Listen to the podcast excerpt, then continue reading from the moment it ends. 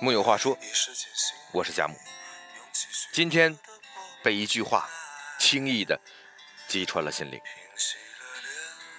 这句话是这么说的：年轻的时候，我也曾经以为自己是风，最后才知道，我们原来都只是草。在二零一九年的伊始，白岩松和所有的年轻人进行了一场长达两小时的交流。在谈及八零后的时候，他用了一个让人很诧异的词——同情。然后接下来的一段话，深深扎中了所有八零后的心。因为八零后的父母没有积累那么多的财富，导致八零后既要有物质方面的追求，又要承担精神方面的追求，非常的拧巴和挣扎。我要对他们说一声辛苦了。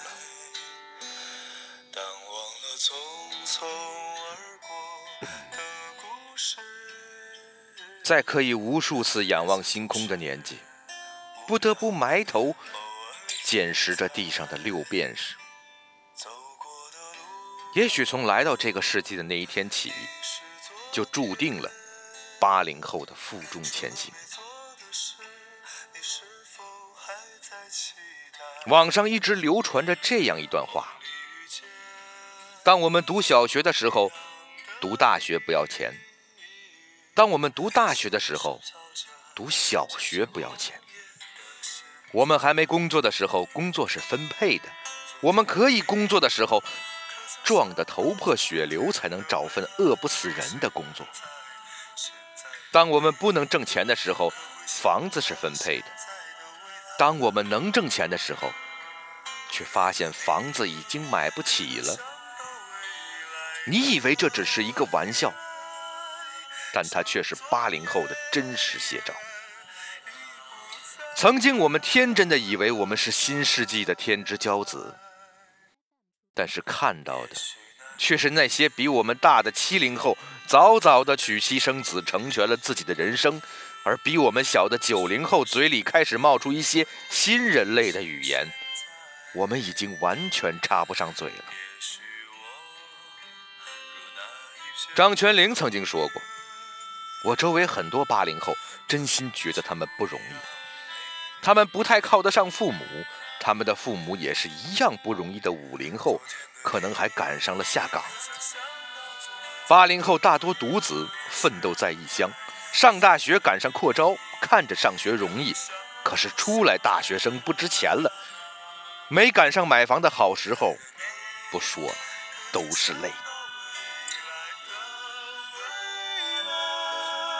八零后仿佛看到了一切机会，又跟一切机会擦肩而过。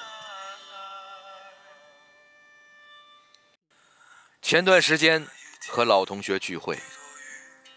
一个同学多喝了几杯，借着酒兴和大家吐露心声。这位同学大学毕业之后去了一家国内非常著名的游戏公司，熬了三年，刚刚当上项目主管，却被告知部门裁撤。原来智能手机时代来了，公司要求转型。同学也不得不抛弃自己多年来的专业积累，开始学习新的行业知识。可还没等他跟上公司的发展节奏，却发现新来的九零后没几个月就成了他的领导。本以为赶上了网络盛行的大时代，却没想到转眼就徘徊到了被淘汰的悬崖边。而随着三十而立。家庭事业权衡两端，他更加感到力不从心。电影《蒙甲》里有一句台词：“风往哪个方向吹，草就要往哪个方向倒。”年轻的时候，我也曾经以为自己是风，可是最后遍体鳞伤，才知道我们原来都只是草。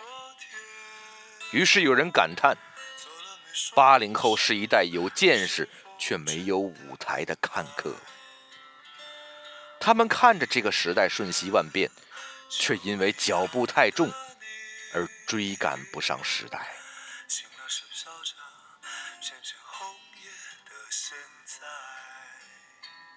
早告别青春，活成了别人。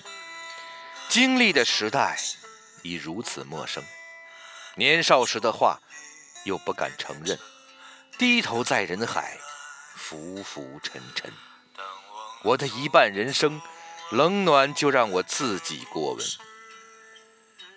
八零后的韩寒，在这个冬天，带着他的一半人生，也开始了和自己的青春。挥手告别，那个曾经坐在央视的演播室里舌战群儒，在网上将书生意气挥斥方遒发挥到极致的男生，如今却成了一个女儿奴，正襟危坐地对现在的年轻人说道：“此番我又发现我十七岁的书中有一句话错了，那就是七门红灯照亮我的前程，红灯永远不能照亮你的前程。”照亮你前程的是你的才能。有人说韩寒世故了，八零后彻底老了，没有了最初的热血沸腾，也失去了纵横战场的精神。八零后最终都成了他们曾经最讨厌的人。确实，小时候我们想当科学家，想当超人，想拯救这个世界。但后来慢慢变了，变得只想给爸妈安稳的生活，给爱人一个美好的未来，给孩子一个温暖温馨的住所。生活里永远不存在什么超人，只有撑起一个家的普通人。我曾在朋友圈里看到过这样一句话：“这不三不四的年纪谈爱太老。”说死太早，八零后没有一个刀枪不入的生命，也没有一段无怨无悔的青春。这个时代对八零后好像特别苛刻，还没来得及感受青春的疯狂，就成为别人口中老去的一代。曾经有个女同事，三十五岁的年纪。也曾是一个敢爱敢恨、随时可以来一场说走就走旅行的女汉子。可如今，即使老板再挑剔，工作再不喜欢，也只剩下笑脸相迎，没有了半点反抗命运的勇气。大着肚子坐在电脑前，赶完产假前的最后一单任务，做完月子，一刻不敢松懈，马上回到单位上班。开放二胎有啥用？孩子大了，各种各样的学习费用像一座又一座的大山，压得他快喘不过气来。更别说那到退休也不一定能清零的房贷。曾经听他说过，现在的他早已经不想外面的世界，只想给自己的家庭铸造一个还算完整的堡垒。这成了他最后的倔强。八零后的青春是一场提前的告别。也许你会诧异彼此都变了模样，但你终会释然。也许我们本来就该这样：年轻时热烈激昂，而立以后柔软倔强。没能成为自己想成为的那种人，而成为那个讨厌的人。也并没有想象中那么坏。在刚刚过去的跨年里，你在朋友圈里肯定也看过那张图：一九八九年三十岁属蛇，一直排到一九八零年三十九岁属猴，从此以后。再无二十多岁的八零后了。随着八零年代的末班车，八九年的朋友留言道：“从此天台再无二十多岁的八零后。”原来从二零一九年开始，最后一批八零后也步入了而立之年。曾经的八零后是青春的代名词，可是转眼间便走到了上有老下有小的年纪。有位朋友前些日子拉着我去看他新买的哈雷摩托车，那是他年少时的梦想。可没过几天，他告诉我，他把哈雷封存进了仓库。我诧异地问他原因。电话里的他声音略显低沉。上路飙车的时候，不小心摔了一下，差点没钻进路过的一辆大货车的车轮底下。他告诉我，他爬起来发现自己没事的那一刻，眼泪瞬间就掉了下来。他说那不是劫后余生的喜极而泣。而是因为生死之间，他想起了家里的妻子和他刚刚降生的孩子。如果他就这么死了，那么整个家就毁了。我能想象得到他当时的恐惧。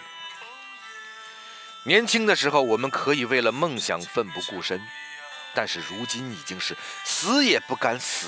也不能死的年纪。记得我是《药神》中王传君扮演的父亲，被病痛苦苦折磨，却依然留恋于人间时说出的那句话。我看到他的第一眼，我就不想死了，我只想听他叫我一声爸爸。不是害怕死亡，是真的放心不下。八零后的我们大多是独生子女，一对夫妻身后背着四个老人，前面还有一个还没长大的孩子。我也想过，如果有一天面对死神，自己是否可以坦然地和这个世界说再见？但是答案一定是否定的，因为我不想让饱经沧桑的父母体验白发人送黑发人的痛苦。也不愿违背曾经对爱人许下白头偕老的承诺。更重要的是，我还想陪着我的孩子慢慢长大，看着他们结婚生子。我们可以没有豪车，可以没有豪宅，可以一辈子平平凡凡，但是不能没有健康，没有生命。在二零一九年，每一个八零后。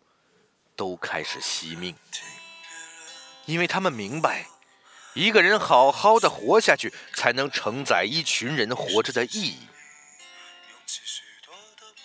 八零后不再追寻曾经的青春梦想，因为他们终于明白了，为了责任的重量，梦是把热血。和汗与泪熬成汤，浇灌在干涸的贫瘠的现实上。当日常的重量让我们不反抗，倒地后才发现，荒地上渺茫希望绽放。八零后唱着五月天的成名在望，终于在日常的生活中掩埋了关区青春的所有过往。也许八零后真的像白岩松说的那样，是值得同情的一代。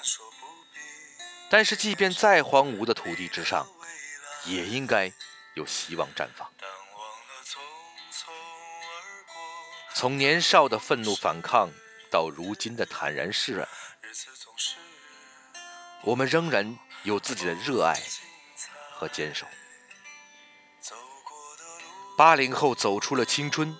却没有走出时光，生而艰难，我们依然仰着头，站在世界的中心。我们害怕失败，却也从未被打败。只要心中有所爱，便能乘风破浪。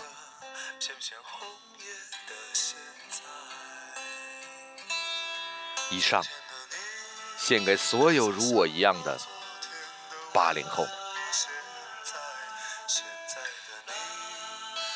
木有话说，我是佳木，咱们下回接着聊。未来的你可能想到未来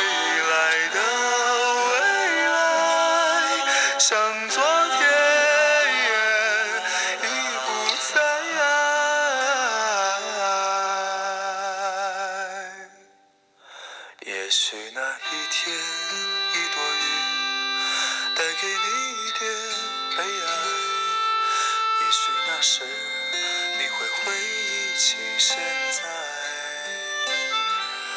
也许我如那一片红叶，飘进你秋一样。